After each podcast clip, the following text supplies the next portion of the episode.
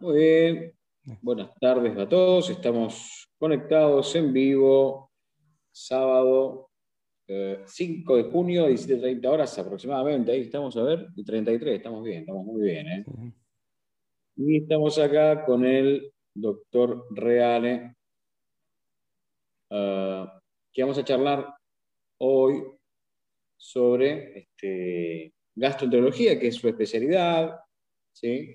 y la relación que tiene con el deporte, entre otras cosas que seguramente van a surgir en la charla. Yo ahora voy pasando un poquito los links, ahí paso un link, te voy a etiquetar en, así sale en tu... A ver, a ver. ¿Tenés para chequear ahí eh, para saber si, si estamos bien saliendo en tu Facebook? Avísame. ¿eh? Perfecto, sí, sí, está saliendo, está perfecto. un segundito que lo vamos a, a chequear. A ver, a ver, Bueno. Y sábados este, cerrados. Nos toca, Uno más de tantos. Nos toca un sábado encerrados. Pero bueno, está bueno como para charlar un poquito y comunicar a la gente sobre salud, sobre lo que tiene que ver con mejorar su calidad de vida. Bueno, ahí, Dani, si te pueden chequear ahí cómo venimos con el vivo. Dale, perfecto. Bueno, este, estás etiquetado y si no, bueno, eh, confirmame. Sí, sí, creo que en vivo sale perfecto. Bueno, perfecto, buenísimo. Bueno, en primer lugar, eh, agradecer otra vez eh, tu invitación. Es un placer de, participar contigo y con el grupo. Así que, bueno, también bienvenido para todos. Y la verdad que cuando me dijiste de hacer una charla de gastroenterología y deporte fue pensar como, es todo un desafío. Eh, si bien es cierto que la salud en general está directamente relacionada con el deporte, pero bueno, cómo transmitir eh, algunos términos eh, gastroenterológicos que se relacionan con esto. Bueno, intenté pensar en básicamente en tres patologías bastante frecuentes, importantes y comunes que nos prácticamente afecta a gran parte de la, de la comunidad. Eh, y va a haber otros tópicos que creo que hacen a la salud en general y al deporte, que más allá que no están directamente relacionadas con la gastroenterología, creo que no podemos olvidarlos. Pero bueno, si te parece, eh, comenzamos con alguno de ellos y vos me parás o cuando vos desees. Eh, habías comentado que había, había ciertos estudios, ¿no? En base a, a esto que me vas a comentar ahora. Exactamente. Eh, ah. digamos, obviamente todo el mundo sabe que el deporte es prácticamente igual a salud, pero lo que sí creo que tenemos que diferenciar es lo que es el deporte, si queremos, de mediana y alta de mediana y, moderada intensidad, y lo que es el alto rendimiento. Eh, mm.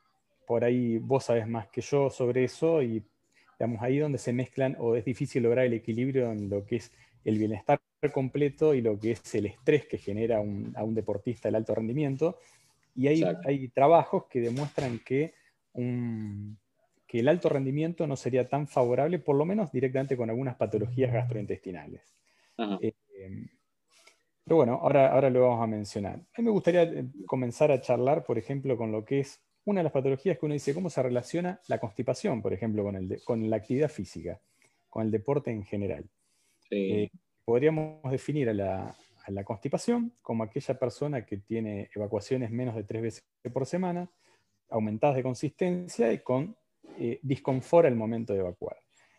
Eh, básicamente tenemos tres pilares para combatir eso, no farmacológicamente hablando. Uno es la dieta, que cuando hablamos de una dieta para un paciente con constipación, uno tiene que sugerirle una dieta rica en fibras, que esos son frutas y vegetales, más allá de, las proteínas habituales. Otra de las cosas es que un paciente eh, constipado debe consumir una adecuada cantidad de líquidos, no menos de 2 a 3 litros de líquido por día. Y un tercer, una tercera medida que uno tiene que indicarle a un paciente constipado es actividad física. Está totalmente demostrado que la actividad física regular, habitual, de leve a moderada intensidad, ayuda a controlar y a mejorar la constipación.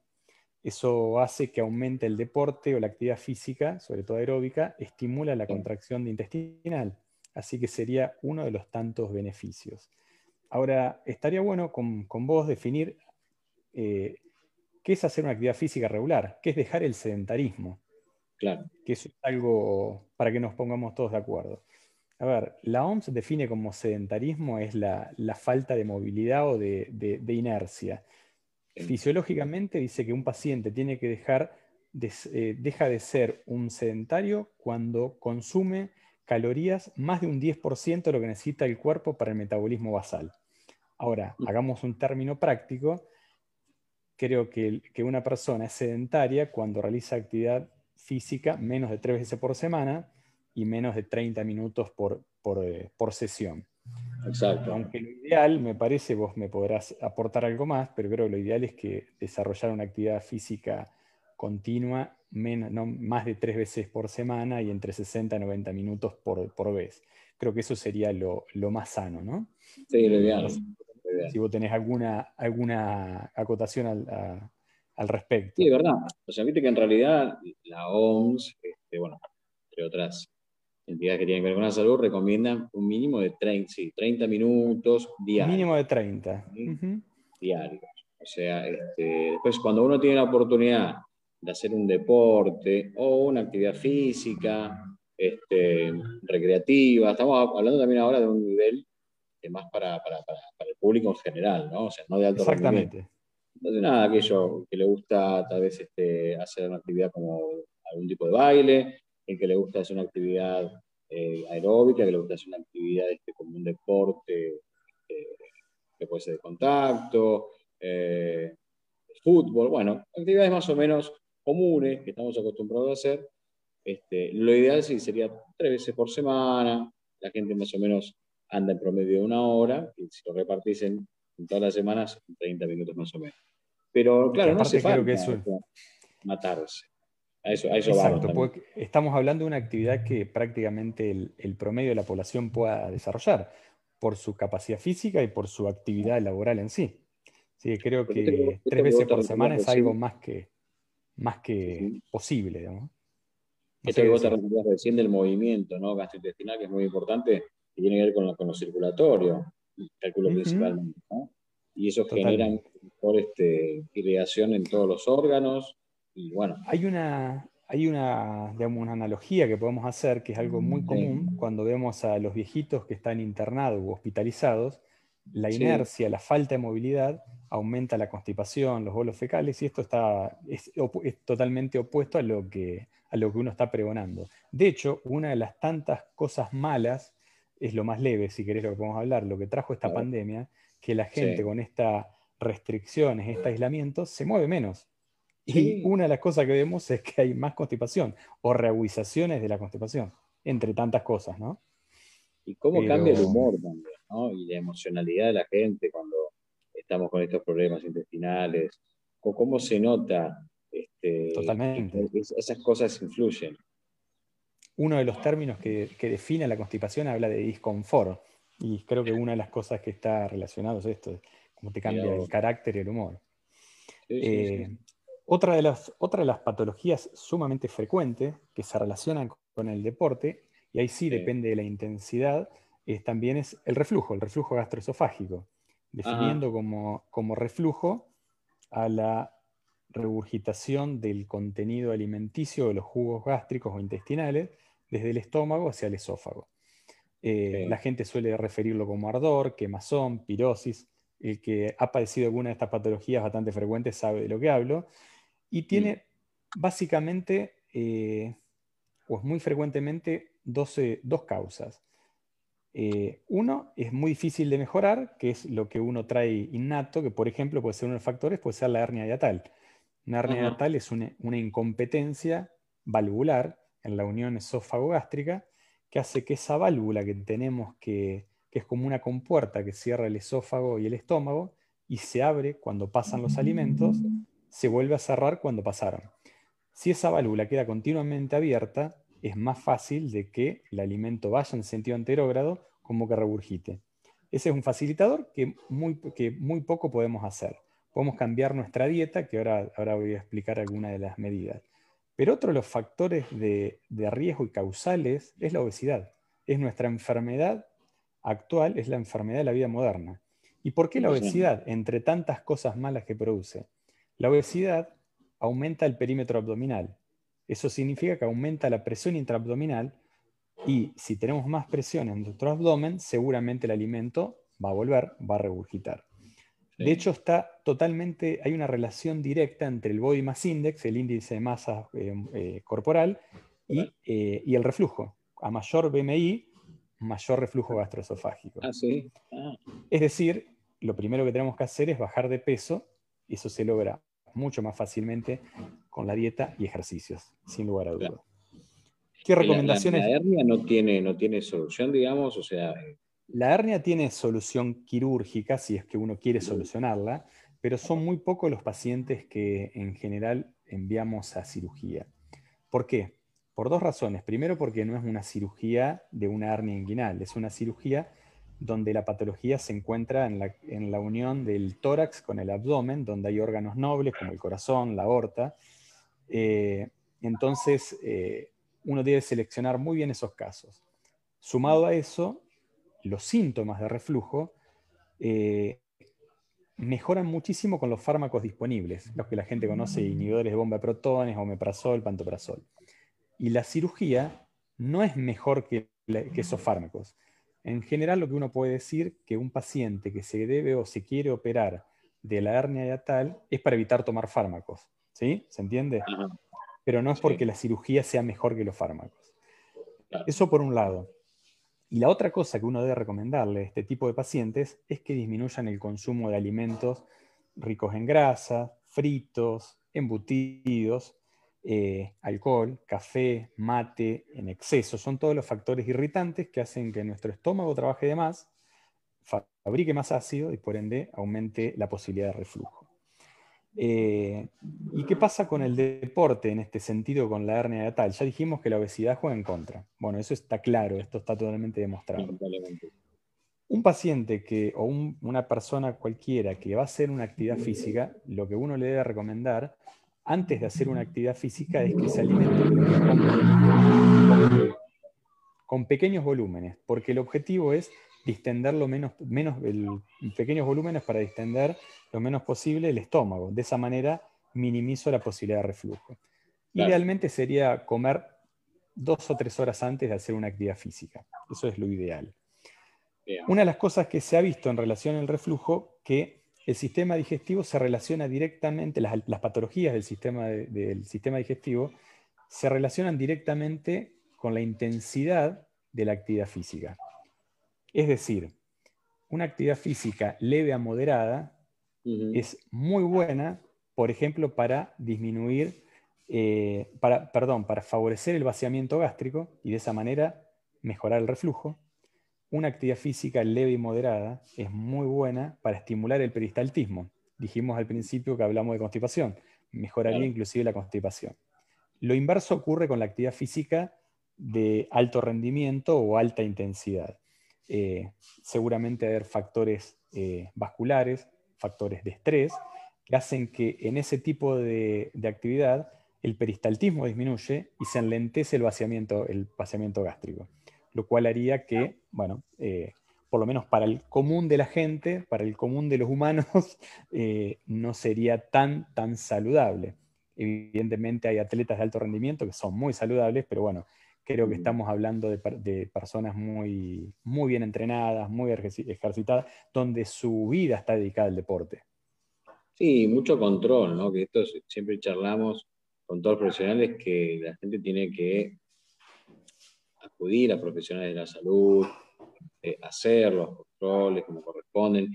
Y un atleta de elite, eh, vamos a hablar a nivel internacional, ¿no? por tanto, a nivel nacional.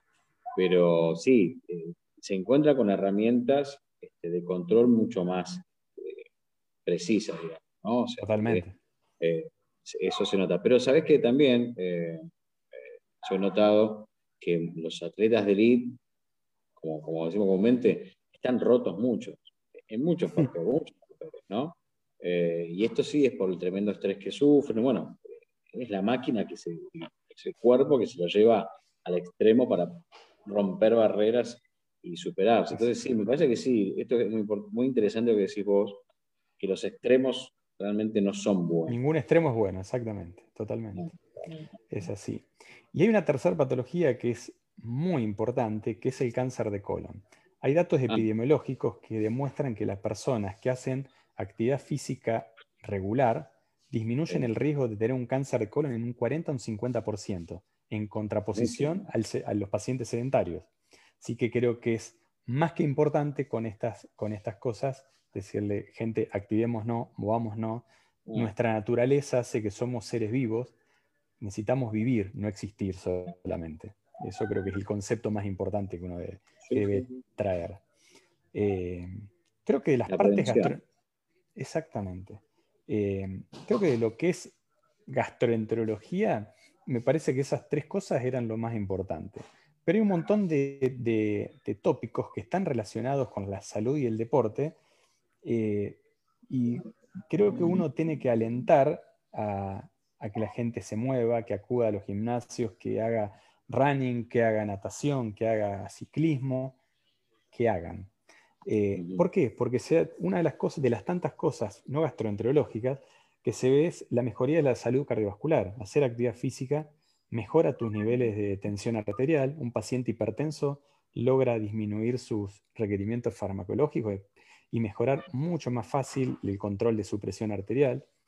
Disminuye el control, disminuye la enfermedad cardiovascular, eh, disminuye el riesgo de infartos, eso, a eso es lo que me refiero. E incluso eh, creo que vos has tenido charlas con otros profesionales, pero mejora muchísimo el perfil lipídico, el colesterol. Digamos que hacer actividad física aeróbica mejora el colesterol bueno, el HDL, y disminuye el colesterol malo. En pocas palabras o términos prácticos es aumenta el colesterol que limpia nuestras arterias. Así que eso es más que, más que importante. Eh, y otra cosa que, que, es fundamental es para los pacientes no solamente obesos y diabéticos el deporte hace... Es tremendo y que hoy en día cada vez más se ve. ¿eh? Está de la mano con... Sedentarismo, obesidad prácticamente es, podríamos decir que sedentarismo más obesidad es igual a, diabetes, más predisposiciones genéticas obviamente, ¿no? Claro, sí, sí, sí. Eh, bueno, se, sabe que, que hacer actividad física hace que nuestro cuerpo se hace más sensible a la insulina, que requiera menores niveles y que se utilicen y que se consuman prácticamente, digamos, mejores los azúcares. Eh, ¿Qué hace esto? Directamente mejora nuestro riesgo cardiovascular, que hemos dicho algo, mejora o disminuye la, presión arterial, protege al riñón, todos órganos blancos deteriorados por la diabetes, mejora las neuropatías diabéticas, que muchos pacientes sufren, imagino que Pablo como traumatólogo de pacientes con problemas traumatológicos asociados a las neuropatías. Eh, y la verdad que hacerlo eso hace indirectamente o directamente bajar de peso y haciendo un beneficio general. Así que vuelvo a lo mismo. Parecemos reiterativos, ¿no? Pero creo que es en estos tiempos, en estos tiempos actuales donde nos mandan a encerrarnos con algo tan saludable como que es el deporte, no estamos hablando de, la, de las juntadas, de las cosas peligrosas, eh, hablando que creo que se debieran hacer un... No estoy en contra de las restricciones, estoy en contra de la, restricción eh, indiscriminada.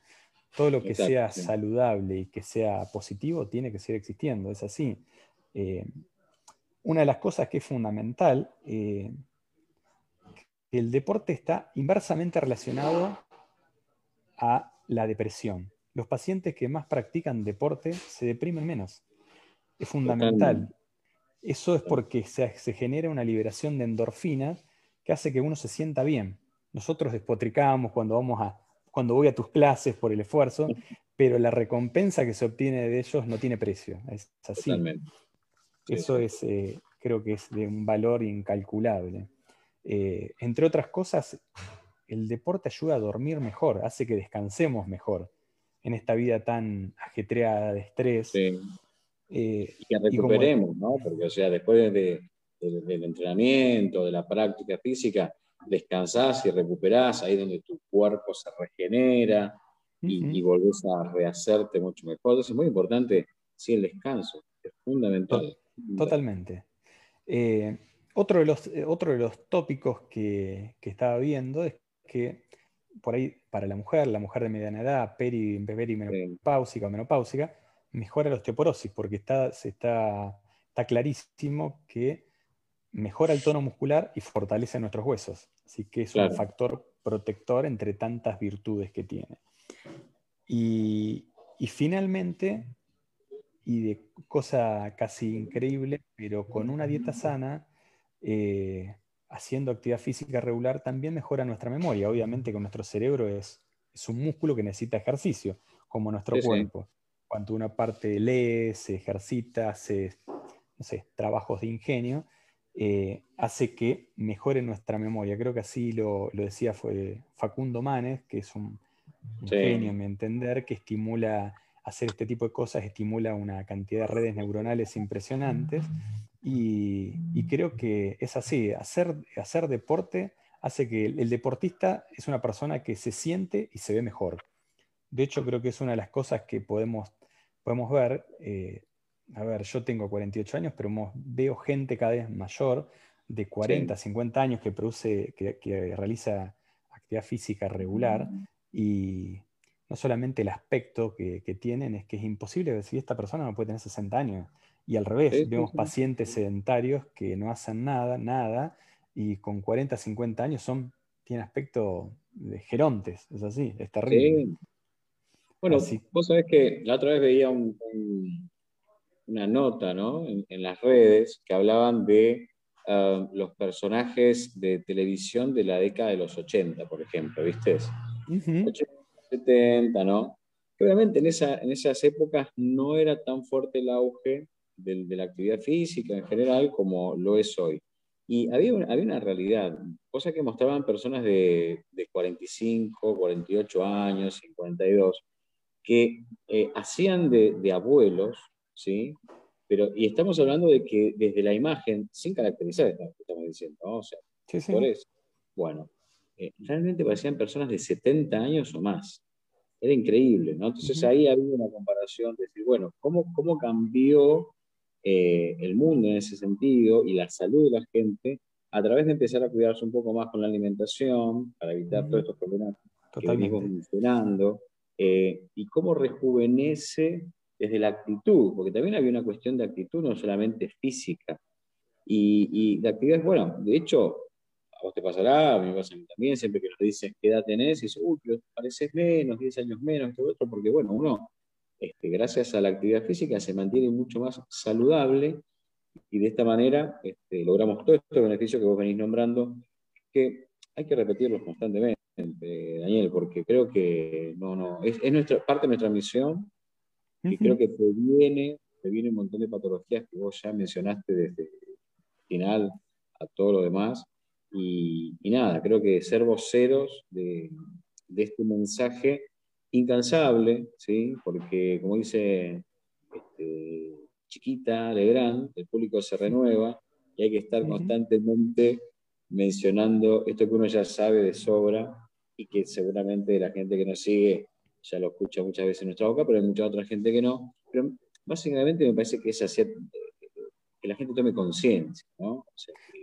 la ciencia se acerca cada vez más a demostrar los beneficios que tiene la actividad física, una buena alimentación, fundamental, eh, un momento de ocio, ¿sí? También somos seres sociales, necesitamos tener Totalmente. Este, contacto con el otro, más el latino, viste, que, es muy distinto al europeo.